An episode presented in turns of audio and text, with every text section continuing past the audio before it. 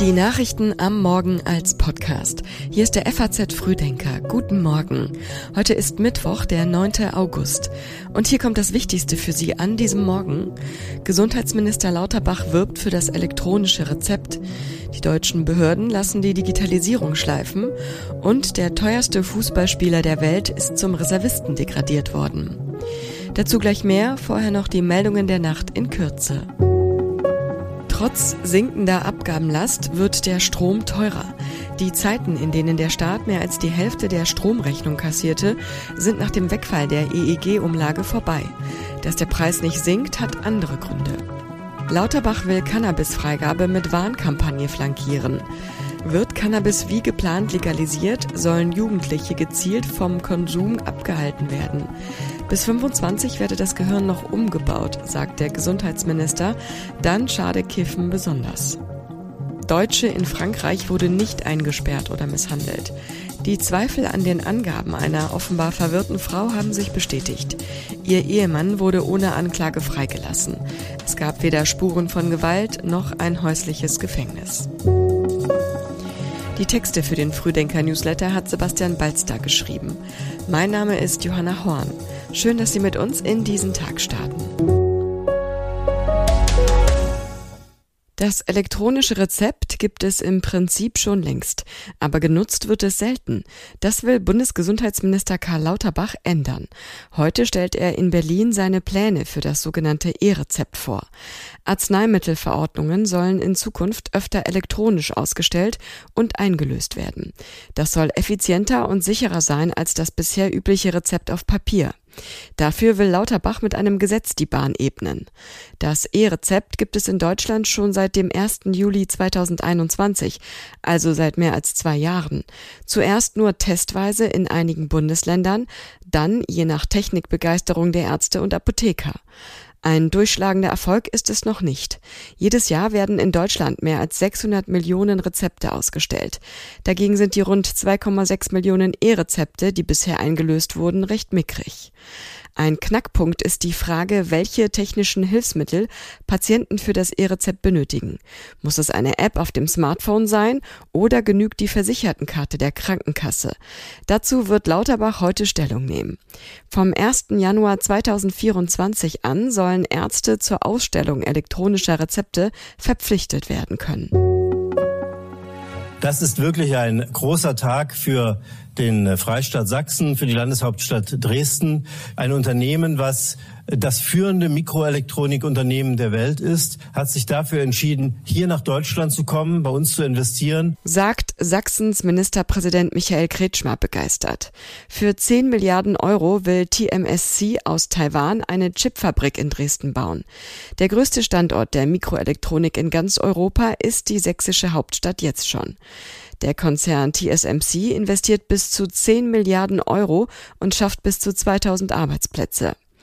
Dieser geplante Bau der Fabrik wird nach Einschätzung von Bundeswirtschaftsminister Robert Habeck substanziell zur Versorgung Deutschlands und Europas mit Halbleiterchips beitragen. Die wirtschaftspolitische, ich würde sagen, die wirtschaftssicherheitspolitische Idee dahinter ist, hier in Deutschland, im Herzen von Europa, diese Produktion heimisch werden zu lassen Daraus ergeben sich Aufträge für die gesamte Branche, den Maschinenbau, die optischen Geräte, die notwendig werden, am Ende die Handwerker, die das alles errichten müssen. Mit einem Umsatz von 76 Milliarden Dollar und einem Reingewinn von 34 Milliarden Dollar ist der Konzern der größte und gewinnträchtigste Chiphersteller der Welt. Deutschland entwickelt sich jetzt wahrscheinlich zu dem großen Standort für die Halbleiterproduktion in Europa. Das ist wichtig für die Resilienz von Produktionsstrukturen in der ganzen Welt.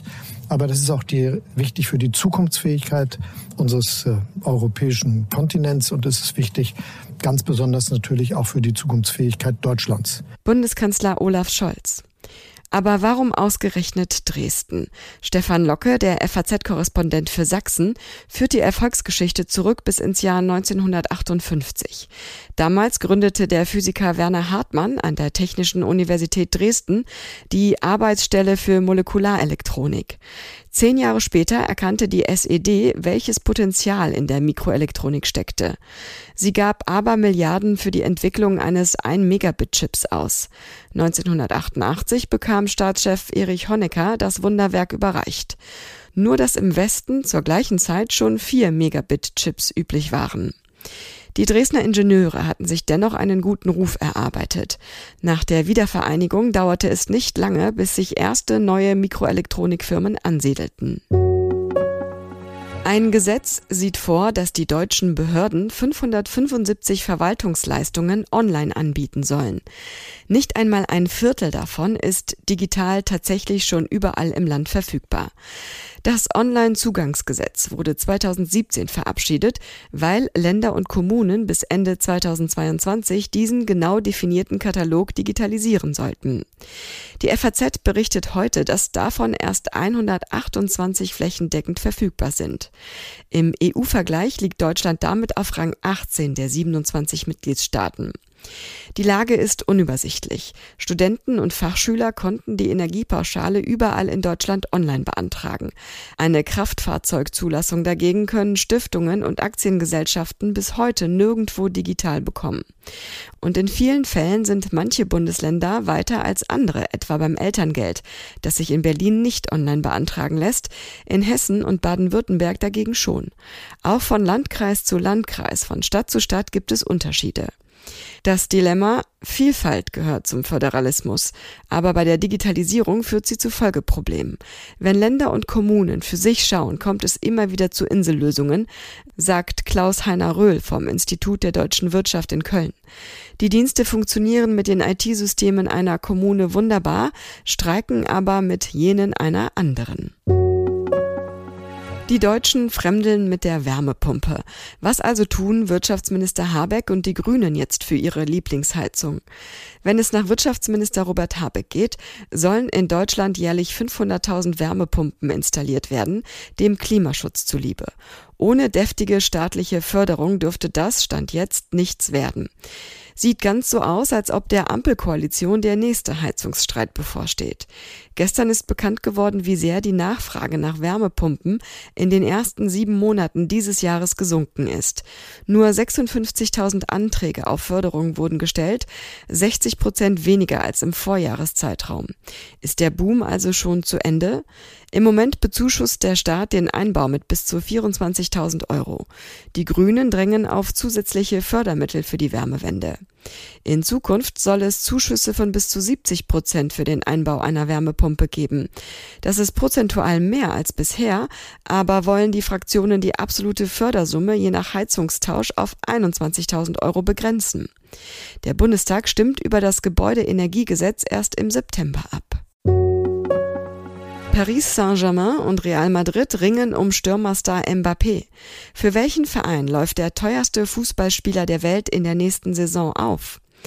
Die Mannschaft des französischen Fußballmeisters Paris Saint-Germain bereitet sich im Moment auf ihr erstes Ligaspiel am kommenden Samstag vor. Aber Nationalstürmer Mbappé, der einen Marktwert von 180 Millionen Euro hat, ist aussortiert in die Trainingsgruppe 2. Die Degradierung Mbappés hat keine sportlichen Gründe. Sie gehört zu einem Poker zwischen dem spanischen Rekordmeister Real Madrid, dem sich Mbappé erklärtermaßen anschließen möchte, sowie Paris Saint-Germain und den aus Katar stammenden Eigentümern des Clubs.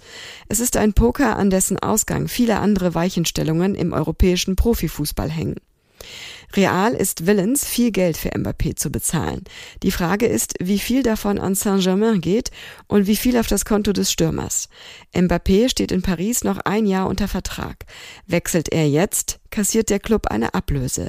Lässt er sich noch ein Jahr Zeit, kann er ablösefrei ziehen und ein stattliches Handgeld einstreichen. Die Eigentümer von Saint-Germain haben ihn vor die Wahl gestellt. Entweder soll er seinen Vertrag verlängern und in die Mannschaft zurückkehren oder sofort nach Madrid wechseln. Alles andere wird mit Trainingsgruppe 2 bestraft. Ein Transfer ist bis zum 1. September um 18 Uhr möglich. Und im geschriebenen FAZ Frühdenker Newsletter ist das ein weiteres Thema. Die trüben Aussichten für die deutsche Wirtschaft wirken wie ein Dämpfer für die Aktienkurse vieler Unternehmen. Für Anleger ergeben sich daraus günstige Gelegenheiten. Der Aktienindex DAX ist seit seinem Rekordstand am Montag vergangener Woche um rund 5 Prozent gesunken. Das passt einerseits zur Last vieler negativer Konjunkturmeldungen aus der jüngsten Zeit, andererseits lässt es die Potenziale mancher Unternehmen außer Acht. Für Anleger lohnt sich ein Blick auf das Kurs-Gewinn-Verhältnis. Mehr dazu und auch alle anderen Themen aus dem heutigen Frühdenker finden Sie online auf faz.net. Den FAZ Frühdenker zum Hören gibt es morgen früh wieder ab 6 Uhr. Wir wünschen Ihnen einen erfolgreichen Tag.